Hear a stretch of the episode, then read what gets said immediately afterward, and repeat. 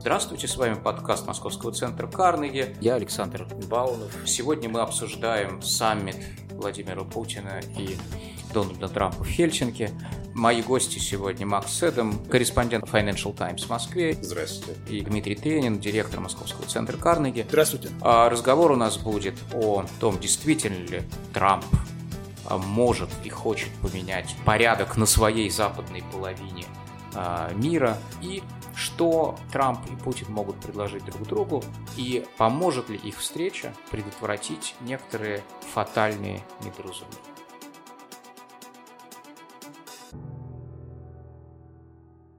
Очевидно, что и Путину, и Трампу нужно из Хельсинки привести что-то кроме фотографий. Очень долго ждали этой встречи.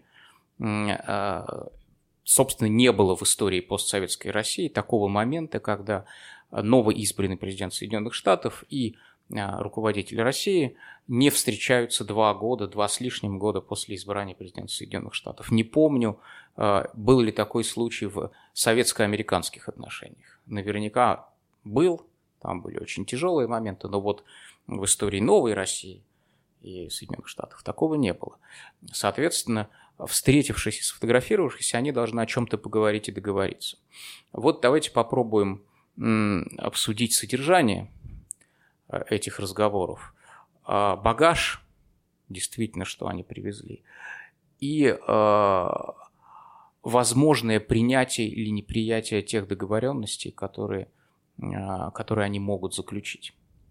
Дмитрий, скажите, пожалуйста, какой э, результат переговоров был бы успешным для России с точки зрения Владимира Путина который нас единолично представляет Россию, а может быть с точки зрения а, какого-то правящего класса России или его частей, потому что он не един, ну и общественного мнения.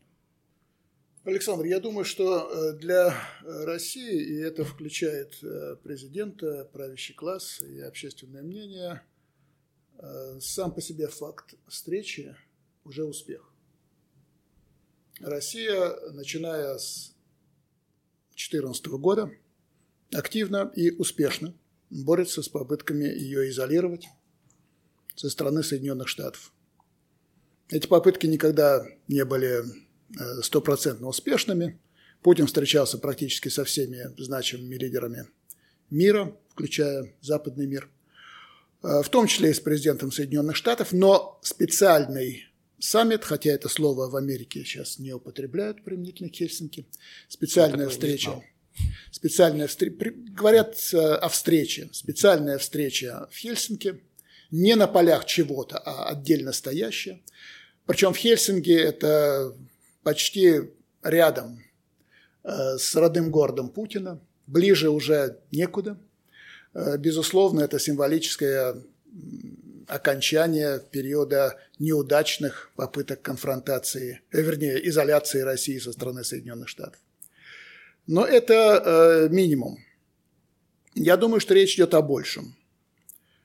Эта встреча может э, означать, я думаю, будет означать начало российско-американского диалога на высшем уровне. У нас не только встреч не было, э, но и не было содержательного диалога по вопросам э, российско-американских отношений, про вопросы мировой политики и так далее. С Трампом такой диалог э, может вполне состояться. Был, конечно, была пристрелка в Гамбурге. Вот. Сейчас это уже нечто более э, структурированное и более важное. И третье, на мой взгляд, что может стать результатом саммита, посмотрим. Но я очень надеюсь на это. Это то, что этот саммит не будет отдельно стоящим дипломатическим событием, а откроет э, путь к э, регулярному российско-американскому диалогу.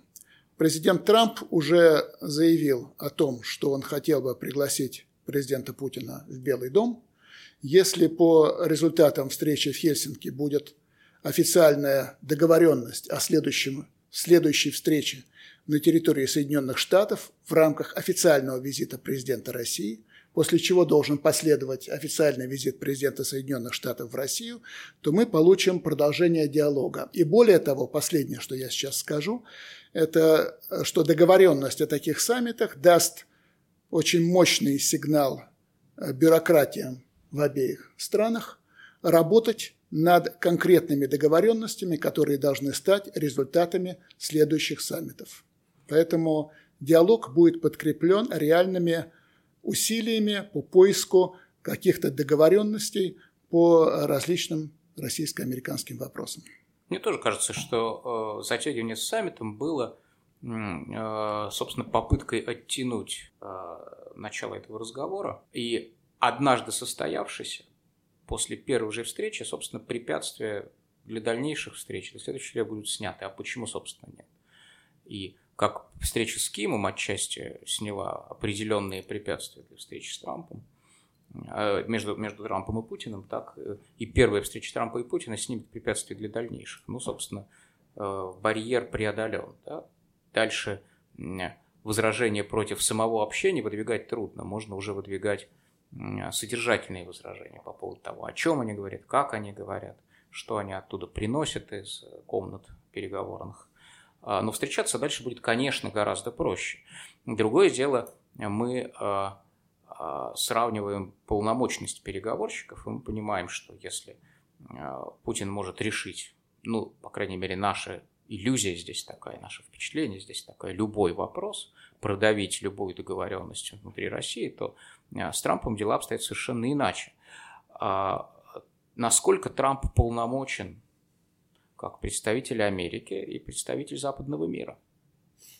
Это очень хороший вопрос. Я бы на самом деле э, характеризовал этот саммит или встречу э, именно как э, встречу Трампа с Путиным, а не саммит, где будут обсуждаться предметы отношений США с Россией, это скорее это, там будут обсуждаться отношения Дональда Трампа с Владимиром Путиным.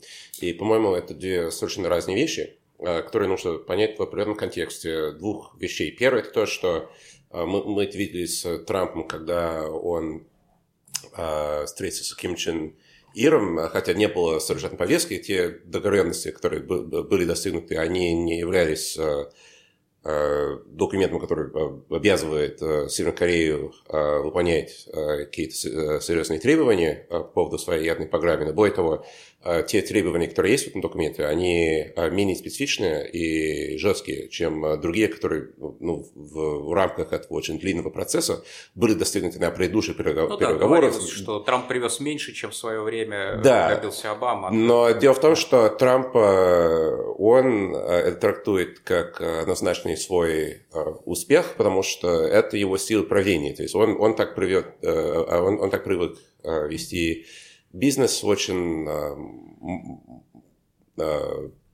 с таким очень личным стилем управления, который основан на его гениальных, как он сам это характеризует, способностях как менеджер. И Дело в том, что он, то есть они, они с Путиным там, тут совпали в том, что а, вот э, Россия еще, еще при Обаме, когда они последние три года а, второго срока Обамы напрашивались к нему на саммит, а Обама отказывался. А российские чиновники, это там, мне рассказывали американские, которые ну, в Белом доме работали а, по этому вопросу, а, что они, вот, то есть российская сторона настаивала на, э, на переговорах первых лиц, потому что только после этого заключение может быть достигнуто. И тут э, вот ситуация в Америке, то есть как Трамп обращается со своим собственным государственным аппаратом, это достаточно выгодно для, для Путина для России, потому что тот э, аргумент, э, который Путин может делать, что э, на Washington Post написали на этой неделе, что Путин, когда они общаются по телефону, он говорит Трампу, вот дома вы, там, смотрите, вот все эти чиновники, которые санкции новые придумывают, они, они хотят, что там вас проголосовали против России, а на самом деле мы можем дружить, можем бороться против терроризма, и вам не надо слушать ваших же советников, они работают против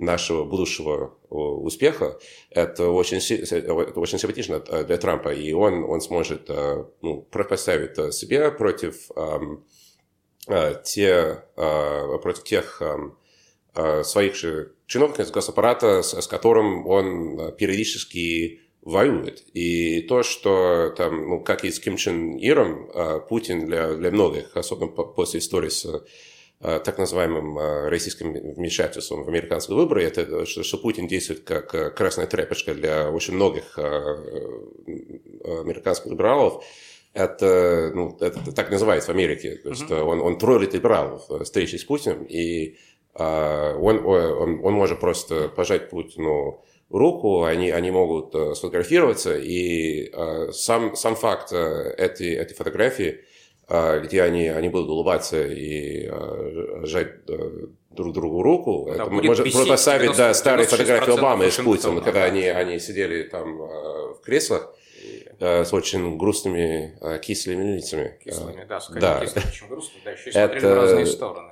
Да, ну то есть там в этом плане, то есть, э, то есть э, на точке зрения, ну так называемых, ну так называемой оптики, ну как американские э, говорят, это э, очень выгодно для э, обоих. А насчет конкретных э, договоренностей намного сложнее будет, я думаю. Ну да, я думаю, что вообще сама встреча наконец состоялась, потому что одна из задач Трампа показать, ну, наказать собственный, собственный политический класс, побесить собственный политический класс, ну, его ну, задеть посильнее. Кроме того, что это было бессмысленно откладывать. Ну, слушайте, два года, следующие два года это уже подготовка к новым выборам. Ну, если не сейчас, то когда? Потом уже невозможно. Потом как-то в этом смысла не так много. А, но тут вот какой вопрос. Если действительно, ну, хорошо, американский истеблишмент враг и Трампа, и Путина, это их делает естественными союзниками. Но а, в отличие от э, э, Путина, Трамп не, не вечный президент. Ну, Путин тоже не вечный, но Трамп еще менее вечный во всех смыслах слова. И что всегда боялась э, российская верхушка, особенно вот та часть российской верхушки, которая отвечает за безопасность, что мы сделаем уступки. Вот Горбачев сделал уступки, а что получил? Да, он получил ослабленную страну, которая ее ослабление ничем не было компенсировано. В общем, его обманули. Горбачева обманули, он был наивен, благодушен. В этом смысле Трамп, как партнер, вот, э, насколько велика его ценность. С одной стороны, он а, воюет с тем же самым американским истеблишментом, который хочет ослабить Россию. И это делает его менее опасным переговорщиком с точки зрения обмана. Он, а, допустим, Путина не, не захочет обманывать. Но, а, с другой стороны, когда Трамп уйдет, а это неизбежно, если в Америке не произойдет контрреволюция, контрреформ, смена режима и так далее, то а, ведь под всеобщие аплодисменты э, обеих партий а, наследие Трампа будет э, разорвано точно так же, как разорвано наследие Обамы сейчас. Точно так же, как Трамп публично зачеркивает иранскую ядерную сделку, транстихоокеанское партнерство, э, восстановления дипломатических отношений с Кубой, точно так же наследники Трампа будут демонстративно рвать его соглашение с Путиным. Тогда спрашивается, и это вопрос Дмитрию, а стоит ли уступать такому партнеру, который не принят собственным политическим классом? Эти уступки ни к чему не приведут. Ну, я, во-первых, э, сказал бы, что президент Соединенных Штатов, кем бы он ни был, это президент Соединенных Штатов. Э, можно к нему относиться по-разному. Можно даже немножко саботировать, но только в определенных рамках. Власть президента огромна, особенно в том, что касается внешней политики. Эту власть никто не ограничивает. Вот я имею в виду никаких новых ограничений у Трампа по сравнению с полномочиями, которые были у президента Обамы, например, я не вижу политическом плане сегодня президент Трамп гораздо сильнее, чем он был когда бы то ни было с момента своего вступления в должность. За полтора года он сумел э, в значительной степени э, укрепить свое собственное положение и ослабить положение своих конкурентов. Э, он составляет команду. Это уже не э, компания случайных лиц – которые так или иначе он набирал к себе в помощники после неожиданного для, для самого Трампа избрания. Это компания, в общем-то, единомышленников или людей, которые готовы служить. Скажем, Помпео. Это вполне единомышленник президента. Болтон. Человек, который сегодня говорит, не, не подбрасывайте мне мои собственные цитаты э, там сколько-то летней давности. Я сегодня человек президента буду говорить только от его имени. Даже двухмесячной давности. Даже двухмесячной, да, да, конечно, да. конечно. А, оппоненты Трампа сегодня слабее, чем они когда бы то ни было были в прошлом. Демократической партии, как э, значимой силы на американском политическом небосклоне, нет, она, конечно, остается, но она не консолидирована. И какого-то э, возрождения партии против э, неожиданного и сокрушительного поражения, несмотря на то, что голосов они By собрали больше. Меньше. Да. Нет, конечно, больше. но психологически демократическая партия продолжает находиться в расстроенном состоянии. А, ну, лидера нет, очевидно. Э, лидера нет. Это лидера нет. Это, возникнуть. Это, это, и нет идеи, ради, ради, что значит быть демократом сегодня. Они, ну, они уже разлучены. Ну, нет, есть, есть, есть, есть, есть, нет, есть, но эти идеи, как оказалось, не работают для значительной части американского электората, для очень значительной части американского электората. Поэтому, да, он, конечно, хочет побесить, но он в большей степени хочет победить. И он намерен победить своих противников.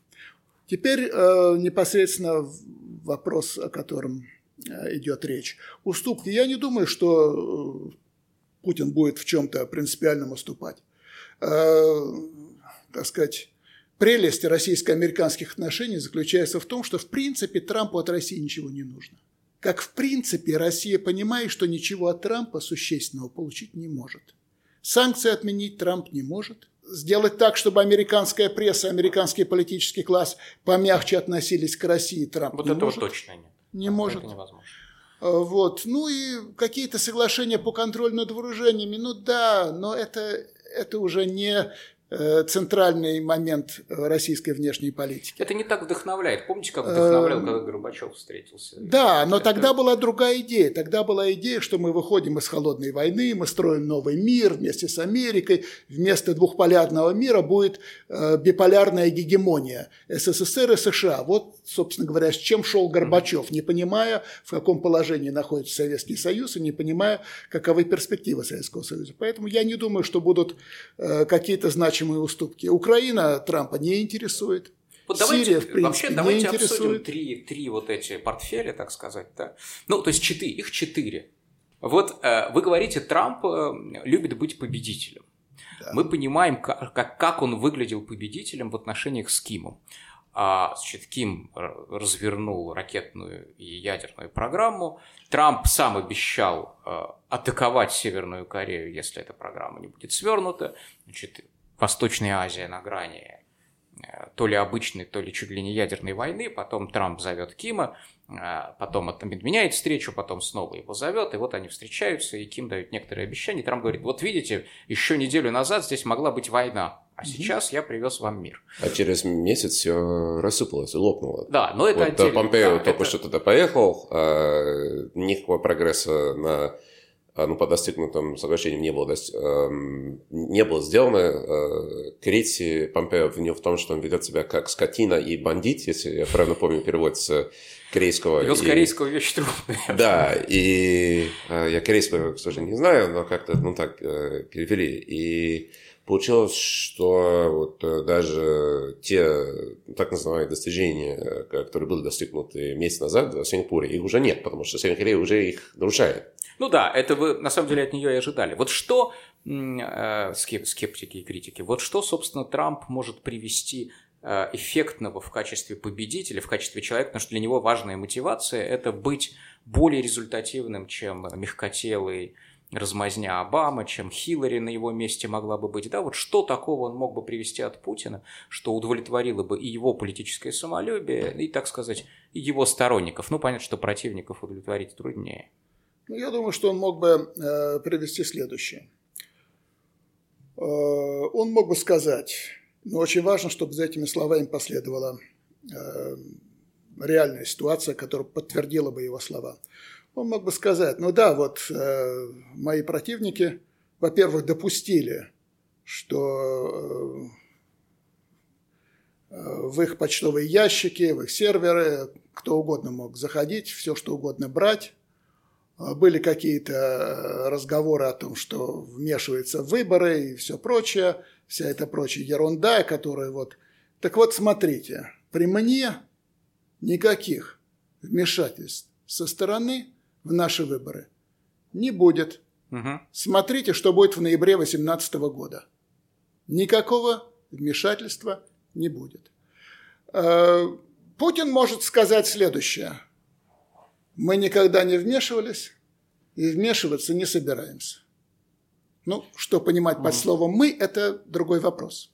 Он всегда понимает российское государство. Если э, после выборов 2018 года, в ходе выборов 2018 года не будет замечено никакого, никакой интервенции э, в выборный процесс с территории Российской Федерации, Трамп может чувствовать себя абсолютным победителем. И это будет способствовать э, продвижению, ну, скажем так, повестки дня Российской Федерации. Трамп как раз сегодня сказал, его об этом спросили на пресс-конференции, что он, это ну, не цитата, но там, я, я, я ему всегда говорю, там, Владимир, давайте вы не будете вмешиваться в наши выборы. А Путин а, ему говорит, а, а мы никуда, нигде не вмешивали. А Трамп говорит, ну хорошо, давайте вы не будете и, и в будущем этого делать. И он, он сказал, я больше делать не могу. Угу. То есть Нет, это... но если э, главное здесь будет не то, что Путин скажет, а то, как а будет то что будет процесс. на самом деле. И если на самом деле, всякое может быть, и между президентами может быть, ну я фантазирую чисто, э, может быть такая договоренность. Если вдруг, мало ли что, мы не можем абсолютно все компьютеры в стране взять под контроль. Мало ли что, если кто-то с российской территории что-нибудь там захочет сделать, то прежде чем выдавать это в прессу и там раздувать, директор ФБР связывается с директором ФСБ, и они быстро, и я уверен, эффективно эту проблему решают. Прямая линия, красная вот эта линия по компьютерной безопасности. Да, между э, компетентными руководителями двух стран, действующими на основе прямых указаний двух президентов. Да, это интересная мысль. Э, действительно, если все будет проходить чисто. Тут, правда, речь идет уже не только об Америке, а о том, что Россия раскачивает лодку от Филиппин до Венесуэлы. И ну, включая э, вчерашнюю историю с Македонией и Грецией и так далее. Да, но, ну, а, честно говоря, Трампа это особенно не беспокоит. Это беспокоит очень многих людей в других местах. У Трампа немножко другая. Для Трампа вообще все эти вещи – это ну, такая, а, скажем, э, ну, история второго-третьего ряда. Для него главные проблемы, э, которыми он реально занимается, это проблема международной торговли. Поэтому главный его противник по этой части Китай. Второй его противник по этой части Европа, а в Европе Германия. Россия здесь вообще ни при чем, ее тут нет нигде. Вот. И ему Россия особенно не нужна для движения по главным направлениям. Он перестраивает условия игры и с союзниками, и с э, некоторыми конкурентами. Россия не союзник, не конкурент. У нее прекрасное в этом смысле положение. Она независимая, относительно крупная величина, но не очень большая, не очень страшная. И э, у Путина есть хорошая возможность, используя вот такой настрой и такую нацеленность президента Трампа, пробивать то, что возможно пробить в нынешних условиях. Немногое, но кое-что можно. Я тут, кстати, пытался рассуждать, почему, собственно, симпатия между Путиным и Трампом. Ну вот, отчасти ответ на вопрос вот в этом, а, в том, что Трамп ценит э, независимость, не клиентский статус не только России, ну а вообще всех стран, которые а, не являются клиентами и иждивенцами и не наносит ущерб э, американской торговле и экономике. Именно поэтому он э, удивительным образом бывает эм, э, жестче с союзниками и любезнее, чем и любезнее с далекими, с, с руководителями далеких стран, которые союзными не являются. Это всех несколько шокирует в западном мире, потому что Запад привык, конечно, как в свое время и советский блок привык. Больше того, это прямое наследие, конечно же, той холодной войны, которая закончилась, что союзнические отношения не имеют цены. Они основаны на духовном и идейном фундаменте, а не на коммерческом. И вдруг Трамп выносит бухгалтерские книги, которые давно никто не открывал, из чулана стувает пыль с них и говорит, так, вот у нас тут дебет с Германией, вот кредит с Германией, вот Япония нам столько должна. Что, конечно, является пересмотром а, не только американской внутренней политики, а вообще всего э, по крайней мере, западной части мирового порядка, сложившегося во время Холодной войны и закрепившегося после. Он вообще это серьезно? Он действительно считает... Потому что мы привыкли отсюда, да, все-таки у русских очень тревожный взгляд на Запад и на Америку. Э, с, с точки зрения нас, Америка хочет иметь как можно больше войск за границей, как можно больше баз за границей, как можно больше совместных учений проводить а, и так далее. И вдруг приходит американский президент и говорит, да нет, я вообще везде войска хочу вывести и базу закрыть. Горбачев какой-то. Угу. Он это серьезно? Да, я хотел бы вернуться к, к э, каналу с Горбачевым э, 80-е, потому что я, я сейчас вижу очень похожий процесс, э, где ястребы э, хотят, э, ну, они боятся, что президент э, на, на переговорах э, сдаст страну, Э, только это эм, американские чиновники, которые э, этого опасаются, а не советские российские. Э, поэтому многие делают очень большой акцент на том, что когда они встретятся, вот самая первая часть встречи будет тет-а-тет, без помощников, без переговорщиков, только с, с, с переводчиками. И, соответственно, никто даже никогда не узнает, что именно они обсудили, кроме самого Трампа и самого Путина. И многие в американской политической элите, они э, волнуются, что ради, э, ну, так сказать, показушного успеха э, Трамп согласится в обмен на какие-то рамочные соглашения, допустим, по поводу присутствия Ирана в Сирии, э, которые очень сложно будут регулировать, а, он в обмен на это, он а, согласится а, прекратить все военные учения в Прибалтике, например. И, ну, я бы сказал, львиная доля американской политической элиты, они бы очень, очень болезненно это, это восприняли потому что в обмен на ну, то есть Путин, он очень мало может предложить Трампу, что там сама Россия может выполнить. Это касается и Донбасса тоже. Это структурная проблема, которая действует уже 4 года. И, ну, как мы видим на, на, на, а, на примере безуспешных переговоров Суркова сначала с Нулан, потом с Куртом Волкером, а, что просто у России явно нет никакого интереса а, сделать то, что ну, со своей стороны помогло бы выполняться Минским соглашением. Поэтому Сейчас очень многие в Америке, они опасаются, что, что Трамп в обмен на, а, на мнимые а, договоренности со, со стороны России, он, он сделает какие-то реальные уступки, а, которые, по мнению почти всей политической элиты, кроме самого Трампа и его ближайшего окружения, навредит интересам Америки. Ну, э, собственно, те люди, которые отвечают за безопасность с обеих сторон, боятся уступок э, президентов друг другу просто. Э, я вот, собственно, до сих пор не могу понять, насколько э, действительно Трамп готов пересмотреть вот эти отношения с союзниками, некоммерчески их коммерциализировать, насколько он готов воевать в экономической сфере с союзниками по военно-политическому блоку, ну вот, наказывать Европейский Союз или Японию за отрицательное торговое сальто Америки в а, экономических отношениях с ними. И, а, ну, на мой взгляд, это что-то совершенно удивительное. Ну, я, например, ни от одного американского президента такого не, не, не мог бы ожидать. Откуда это вообще взялось и насколько... Вообще в самой Америке на это спрос есть?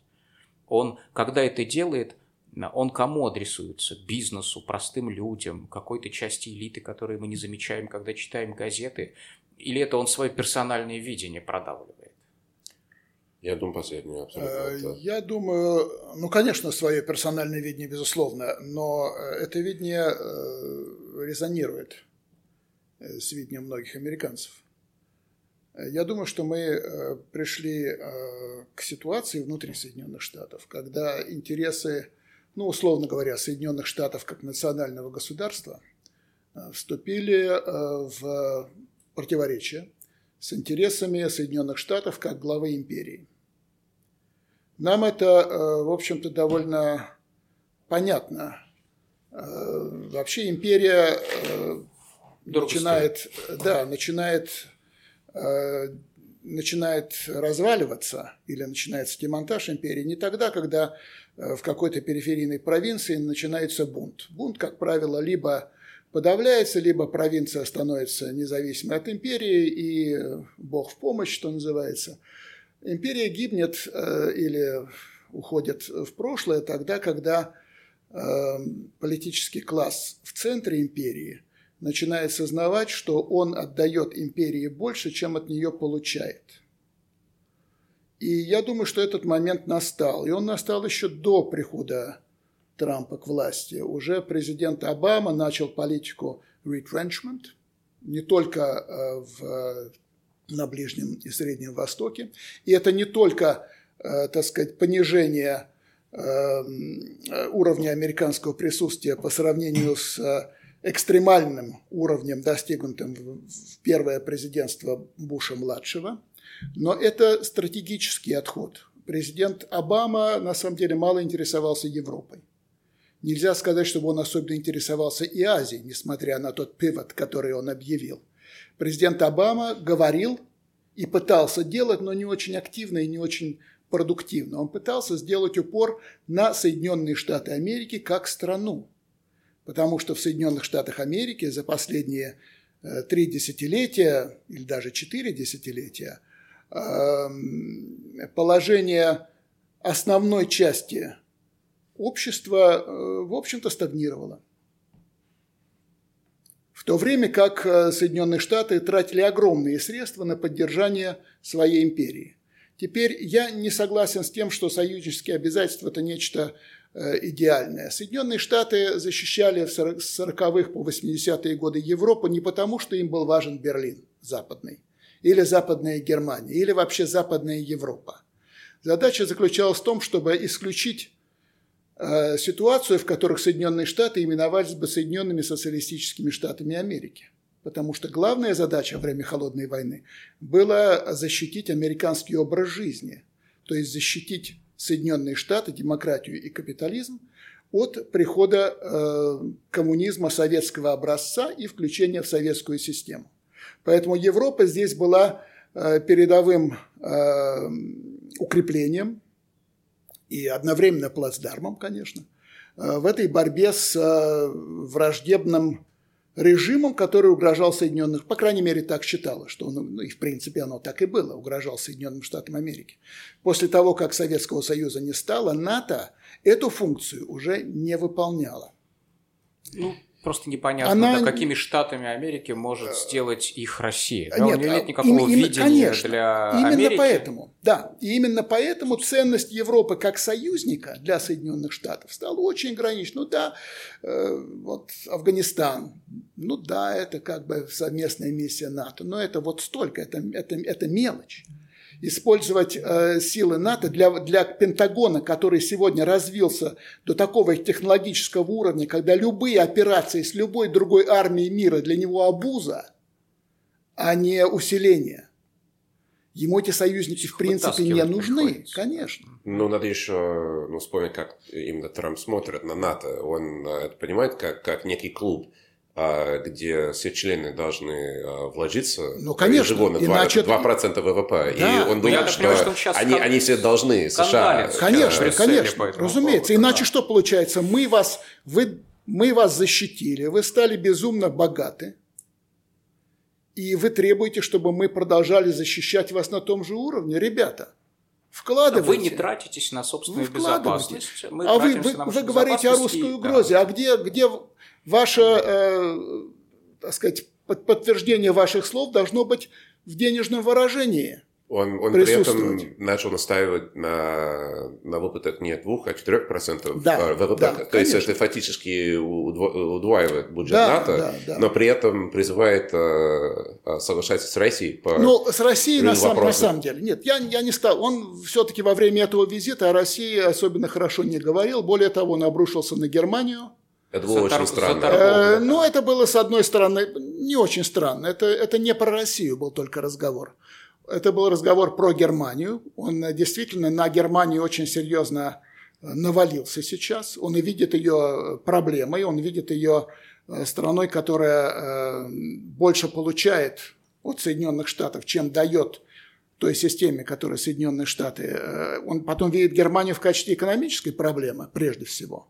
И он хочет на это нажать. И кроме того, я думаю, он хочет такими выстрелами э, в адрес России и Германии, особенно в адрес России, немножко э, изменить отношение к себе, как условно говоря, пророссийскому, пропутинскому Ну да, политику. Абсолютно. Смысл же Я был думаю, такой, что- ну да. Ну, это абсолютно можно сравнить э, с, э, ну, с теми выпадами, которые он, он позволяет в, в адрес демократов, потому что они его все время критикуют за э, ну, слишком э, э, близкую дружбу э, к России, и там обвиняют его в Рашегейте, сейчас Конечно, там, там чуть не каждый день там на Он говорит, а вы сами полосах. такие, а вы да, сами вы сами такие, меня вы еще хуже, да, да. а А, как, там, а э, как же это, как же там Ну да. Клинтон, Урани, ну, из Германии то же самое, я думаю. Да нет, тут еще совершенно очевидно. Он говорит простую вещь. Вы там э, изображаете из себя хранителей высоких принципов, а, и при этом э, зарабатываете э, на русском газе, а мы вас, э, значит, еще бесплатно защищаем в рамках НАТО, потому что Германия, ай, не может иметь свою армию, ну и так далее, и не хочет.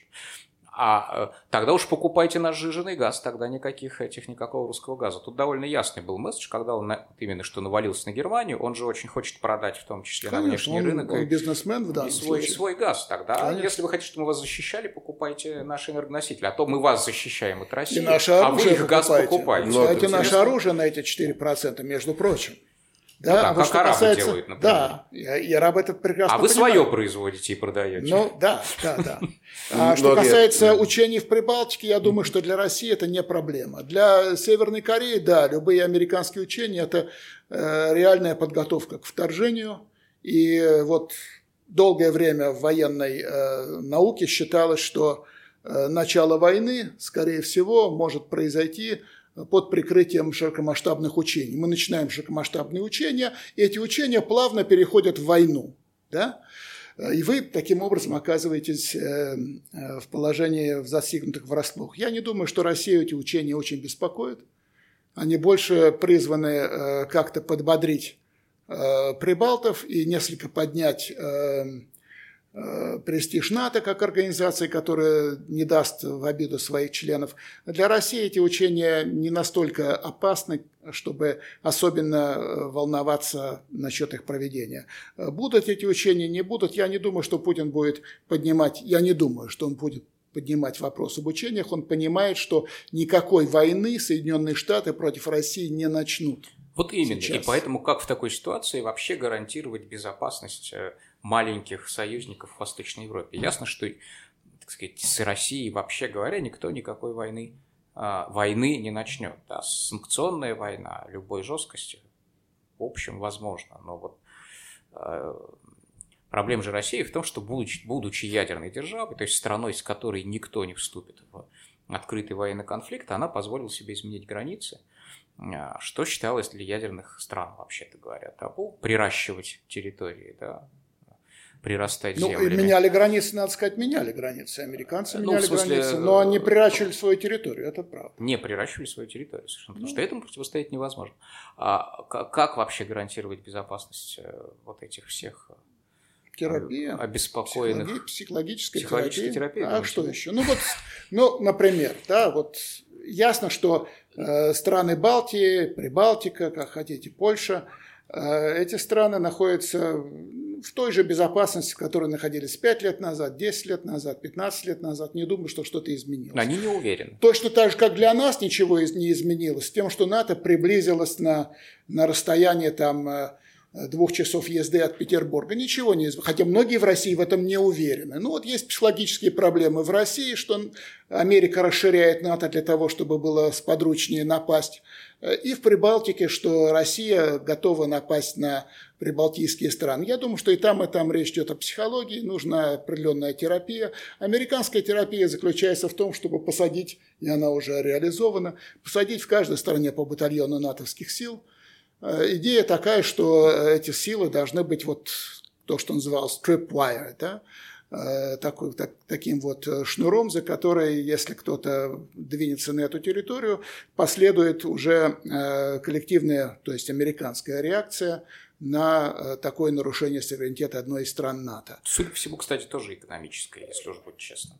Ну, эм, причем это ну, чуть ли не все страны НАТО, которые ну, платят то, что Трамп э, называет э, членскими, членскими, взносами в полном объеме. Это... Ну да, но э, опять-таки у меня нет впечатления, честно говоря, что э, серьезно, за, за исключением политического класса и исключением средств массовой информации, что э, население прибалтийских стран действительно опасается российского вторжения. Нет у меня такого впечатление вообще. Я недавно был в Эстонии, э, не очень долго, но немножко почувствовал. А, так что, да, политический класс эксплуатирует эту тему по понятным причинам, потому что это создает определенные возможности внутри НАТО, внутри Европейского Союза. Э, есть комплекс э, жертвы, который, в принципе, довольно прибыльный. Если вы в современном, учитывая современное состояние западных умов и западных так сказать, душ, если можно такое слово употребить, да, если вы себя продаете в качестве жертвы, то вам кое-что дадут.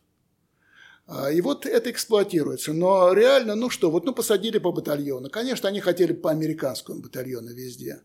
Но Соединенные Штаты на страны Балтии свою вот военную силу пока на постоянной основе не распространили. Э, беспокоят Россию эти батальоны? Нет, не беспокоят. Если бы там стояло по дивизии, что, в принципе, учитывая размер американской дивизии и так далее, могло бы рассматриваться, потому что если они туда сажают дивизию, это что-то а просто так они не будут. Батальон, да, это для, э, так сказать, для успокоения ну, да, этих ребят. А если дивизия, то это уже что-то серьезное. Если, если будет дивизия в Польше, на это обратят внимание. Я надеюсь, до этого не дойдет.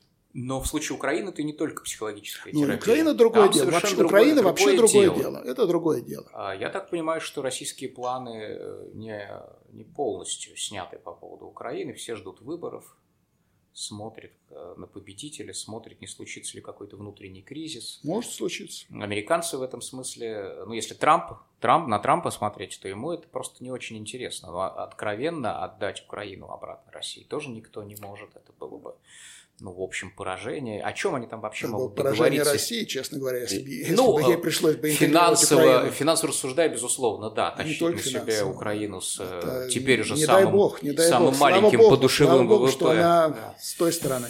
Я, я, я не думаю, что да. это его, то есть Трампа особо интересует. Я думаю, наоборот, они будут больше обсуждать э, иранский вопрос, потому да. что он, он сторонник такой идеи но вместе с Помпео и Болтоном, что теоретически можно, ну, нужно подружиться с Россией, чтобы Россия перестала дружить с, Китаем и с Ираном, Ираном да. А, ну, с главными особенно, противниками США, особенно с Ираном.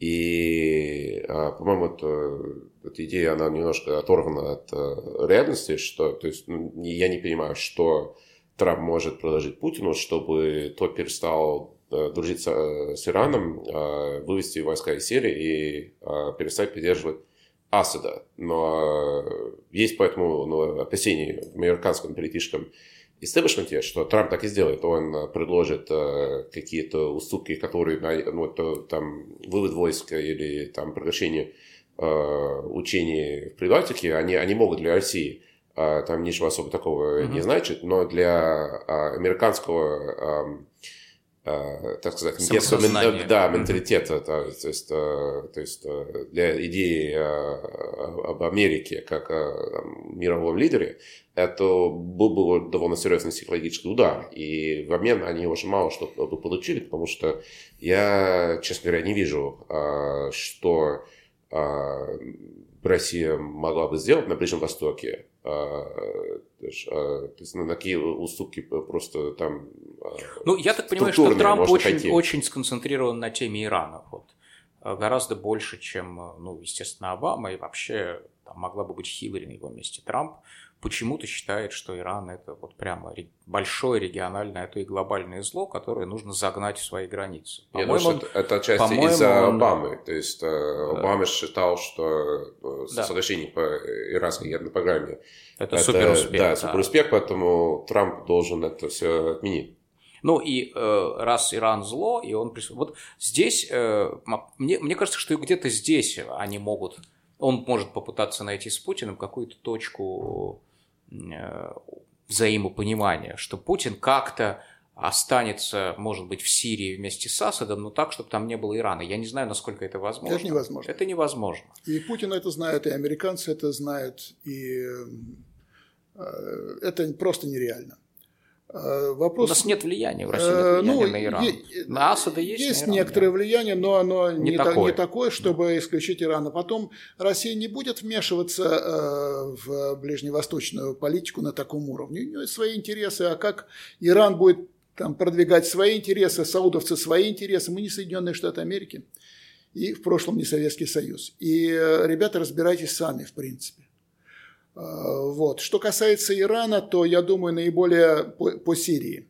Э, наиболее продуктивные здесь э, разговоры не только могут быть, но уже идут с израильтянами. И премьер-министр Нетаньяху трижды за этот год, вот только что опять был в России. Они обсуждали прежде всего этот вопрос. И Россия... он собирается в воскресенье приехать, если не ошибаюсь, да, на финал, и, вместе, да. вместе с Асадом. Они не, не с, ну, я не знаю насчет ну, Асада. не тоже вместе, но... Я, да. я знаю с, угу. с Аббасом, я не, не знаю насчет Асада. Аббас, да. Аббас, э, палестинец. Да. Вот. Но э, тут, на мой взгляд, другая штука. Э, Россия пытается, поскольку она находится в Сирии, и она не может уклониться, не может игнорировать эту проблему, она пытается э, достичь какого-то равновесия между тем, что ей представляется э, легитимными интересами безопасности Израиля и легитимными интересами безопасности Ирана. То есть определенный уровень иранского присутствия, который не создавал бы угрозы, прямой угрозы безопасности Израиля. Вот на что, в принципе, нацелена российская политика. Это квадратура круга, угу. круга. Это очень трудно, этого очень трудно добиться, но это максимум того, что можно добиться. Не с американцами разговор. Американцы должны быть в курсе, потому что Америка вместе с Израилем э, работает на всем Ближнем Востоке, и э, соглашение такого плана, оно должно быть согласовано каким-то образом с Соединенными Штатами Америки. И здесь для России создается некоторая возможность быть медиатором не, только между Израилем и Ираном, что уже происходит, но между Ираном и Соединенными Штатами, что для России было бы большим плюсом.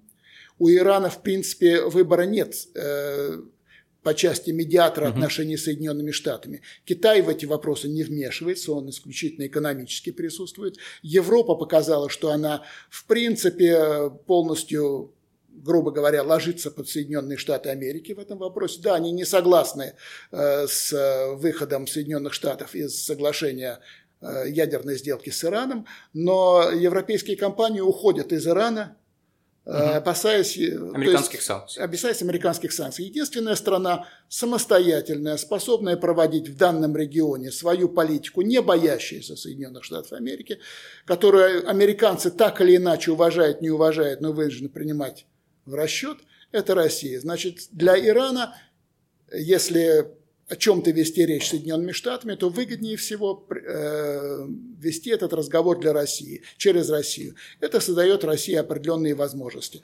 Э, что они за это будут просить, я не думаю, что что-то по Украине. Не думаю, что там что-то изменится. И потом Украину решать без украинцев нельзя. На Украине... И без европейцев. Ну, ну, особенно без украинцев. Я думаю, что без украинцев. На Украине власть э, консолидированная, дееспособная не появится и после этих выборов.